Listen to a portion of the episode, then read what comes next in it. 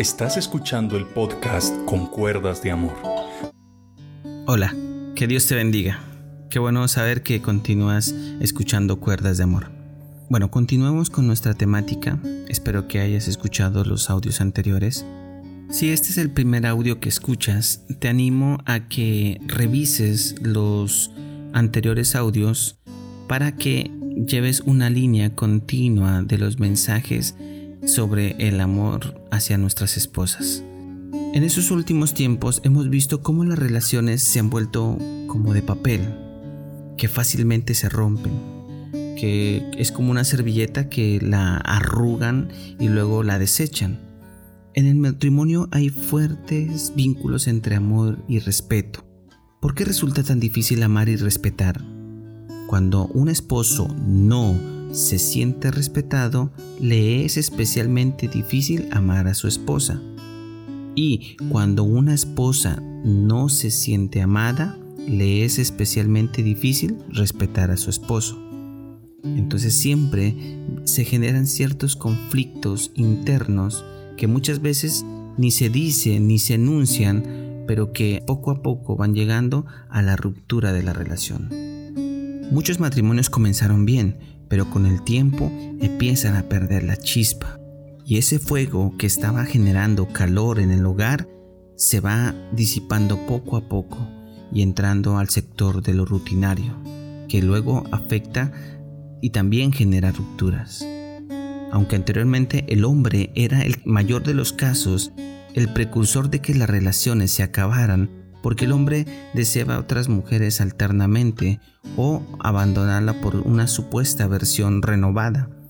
En la actualidad, la mujer ha caído en este mismo juego y han aumentado los casos donde la mujer es la que juega con fuego y muchas veces termina quemándose, llevando consigo el quebranto de su matrimonio. Quiero, hombres, con este audio, que tú lideres tu hogar, centres tu atención en tu pareja, que no la descuides y que veas en ella lo mejor, no lo malo, pues eso con el tiempo y con la comunicación se irá eliminando poco a poco.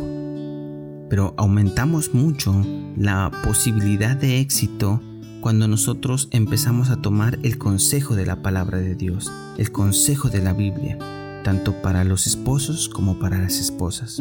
Por eso es importante que busques primeramente el amor de Dios. Si te enamoras de Dios primeramente, tus ojos empezarán a ver lo espiritual y verás cómo tú empiezas a centrar tu mirada en cosas que son verdaderamente importantes. Miren, una vez eh, en un congreso de parejas, el conductor del pastor era un hombre que era muy pudiente, económicamente excelente, que también en ese día llevó a su esposa. Cuando el hombre dio su testimonio en esa reunión, decía que él despreciaba anteriormente a su esposa, que tenía económicamente todo lo que él quería, pero que él ya no podía ni mirar a su esposa y que ya no sentía amor por ella. Pero cuando él permitió que Jesús entrara en su vida, se enamoró de Dios y el enamorarse de Dios empezó a darle importancia a todo lo que tenía a su alrededor que lo había descuidado. Y él se enamoró nuevamente de su esposa. Y con una gran sonrisa eh, nos contaba a todos los que estábamos ahí que él ya salía con ella para todas partes, que siempre salían tomados de las manos eh, en las calles, que se besaban y que se volvieron a revivir la llama del amor, que ya salían de viajes, que salían, eh, siempre estaban juntos. Eso no lo hace una persona normal. Eso no lo va a hacer tu psiquiatra, ni tu psicólogo, ni ninguna otra persona. Eso solamente lo hace Dios cuando tú permites que Dios ingrese a tu corazón. Pero veamos lo que nos dice las escrituras. Vayas al libro de Proverbios en el capítulo 5, versículo del 18 al 19 dice así. Bendita sea tu fuente Goza con la esposa de tu juventud. Es una gacela amorosa, es una cervatilla encantadora, que sus pechos te satisfagan siempre, que su amor te cautive todo el tiempo. Bueno, aquí no hay mucho que decir porque todo está dicho. Cuando él habla de que sea bendita tu fuente, está bendiciendo tu intimidad, la intimidad de pareja. Lo que ninguna otra persona puede ver, tú lo puedes admirar en la plenitud del cuerpo de tu mujer. Es donde tú aprovechas ese espacio de tiempo para ser uno con ella. Pues el que no se contenta con una mujer, no se contentará con dos o con tres, pues la concupiscencia nunca dice basta. Pero Dios te permite con tu esposa, dentro de la santidad del matrimonio, el gozar de los placeres a los que tan fuertemente le lleva el instinto natural. En tu esposa es donde debes de hallar todo tu deleite. Y mire lo que dice, goza con la esposa de tu juventud. Si no fuese así, dijera la palabra goza con tu esposa. Pero aquí está diciendo tu juventud. O sea, él está diciendo a temprana edad de la relación es donde debes disfrutar de todo lo que Dios te ha dado. Tienes recursos, aprovechala para estar con ella. Tienes tus hijos, aprovecha tus hijos con tu esposa. Todo eso significa que debemos aprovechar a temprana edad, porque llegarán tiempos donde ya ciertos placeres ya no se podrán tener. Es aprovechar cuando eres joven, a aprovechar los deleites que te permite, pero aprovecharlos con tu esposa. También dice que sus pechos te satisfagan. Cambiemos pechos por la palabra caricias. Que sus caricias te satisfagan en todo tiempo. Esto es que tanto el uno como el otro se corresponden en esa área tan importante. Si el área de la intimidad está mal, debemos trabajar fuertemente para resolverla, para restablecerla. La palabra me lo está diciendo, porque la palabra de Dios me dice que esa área tan importante debe estar cubierta y correspondida de tal forma que no me vaya a generar una ruptura más adelante por causa de esta ausencia. Pero hombres, no solo no podemos ir y tomar esa área tan delicada de la intimidad como si fuera un proceso administrativo o de negocios. Todo esto entra en el sector del romanticismo. Entonces, debemos nosotros hacerla sentir especial todo el tiempo. Enviarles mensajes cariñosos, ahora que existe la tecnología en WhatsApp, en, Facebook, en Messenger, eh, mandarle alguna imagen, enviarle un mensaje cariñoso, un poco picante, el hacerlas reír. Eso va generando una atmósfera para que luego pueda terminar bien eh, en una relación. A las mujeres les gusta ser elogiadas en público, pues para muchas esto muestra la importancia que ellas tienen para ti. Miren, para los que me conocen, muchos saben que a mí no me gusta el tema de los artistas, de, cantantes, mariachis y esas cosas. Mi esposa no era igual, a ella le gustaba ese tipo de actividades. Entonces, en un cumpleaños yo sabía que ella nunca iba a esperar algo así, entonces lo que hice fue ir a contratar un mariachi. Fui, lo busqué, le hablé con ellos y entonces me dijeron, no, pero usted también va a cantar con nosotros. Listo, me animo a, cantar con ustedes. Yo, ¿cuándo cantando mariachis? Jamás. Y entonces llegó el momento en que ya estábamos la festica, fue sorpresa, llegaron los papás, bueno, eso mejor dicho, fue una, una fiesta especial. Cuando empezó el mariachi, Lady estaba muy contenta con los mariachis porque estaban cantando las canciones que a ella le gustan. Cuando voy me pongo el sombrero y, me pongo delante del micrófono y empiezo a cantar con, el director.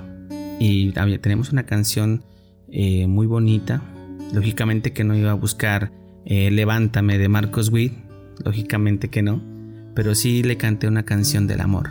Y le hablé una canción muy bonita y claro, eso la deslumbró, la emocionó, eh, lloró. Y esos aspectos de pronto en mí nunca había estado ese deseo, pero lo hice por ella. Y sé que ella, y en algunos momentos me ha mostrado, y hasta videos tiene, de que fue la mejor noche para ella. Entonces, eso es lo que hice, un aspecto muy pequeño a lo que tú como esposo que conoces a tu mujer puedes hacer por ella. Si ves algo bonito y crees que le gusta a ella, pues no lo pienses dos veces, cómpraselo. Si tú tienes el recurso, hazlo. Es importante que cautives constantemente a tu esposa. Y en la vida íntima, el juego preliminar es un factor importante para que ellas se sientan amadas, confiadas y que puedan darlo todo por ti. Entonces debemos empezar a invertir en ellas, tratar de que ellas se vean también más bonitas. Ellas les gusta ser admiradas, sobre todo de sus esposos. La buena mujer siempre va a tratar de verse atractiva para con su esposo, pero la mala mujer siempre va a querer generar atracción en otros hombres para que ellas sean punto eh, de referencia en fiestas o en diferentes cosas. En nosotros los hombres se percibe más por la vista que las mujeres y muchas veces los hombres se ven vislumbrados por un cuerpo, por un rostro o por unos cuidados iniciales que una mujer hace con el fin de atrapar a esa persona. ¿Cuántas mujeres se sienten defectuosas porque se comparan con las modelos de aquellas que siguen los estándares de la moda, de las medidas, de ropas, etc.? Las mujeres piensan que solo los hombres nos fijamos en el físico. Y eso puede ser una realidad, pero en una fase inicial, porque los hombres les gustan las mujeres reales.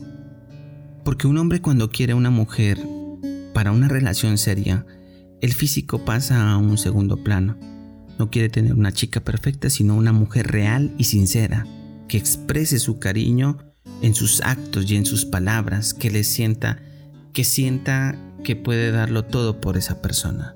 Eso al final es lo que vale la pena, no el físico. Entonces concluimos con lo siguiente, todo hombre tiene la mujer que se merece. Y si tú, como líder de tu casa, tienes que empezar a trabajar en todos esos factores que dijimos que debemos tratarlos. Y tres áreas importantes que debemos cuidar siempre. La intimidad, la económica y lo espiritual. Esos factores tienen que estar siempre asegurados. Eso hace que todos nosotros estemos en el mejor momento de nuestras vidas. Bueno, espero que te haya servido este mensaje. Espero que Dios sea tratando tu vida y espero que compartas estos devocionales, estos mensajes eh, con tus compañeros, con tus amigos. Hay muchos hombres que, que están en un fracaso en sus hogares y tú tienes la posibilidad de poder compartirles este tipo de audios donde de pronto pueden darle otro enfoque, otra mirada de cómo realmente se puede manejar una relación. Pero mi consejo es acércate a Dios, acércate, enamórate de Dios y verás cómo las cosas empiezan a tener una solución rápida y continua. Que el Señor te bendiga, que el Señor te guarde, que Él haga resplandecer su rostro sobre ti y que el Señor siempre sea haciendo la voluntad de Él en tu vida. Nos vemos en una próxima ocasión. Que el Señor te bendiga. Si este mensaje te fue de edificación, comparte. Que Dios te bendiga.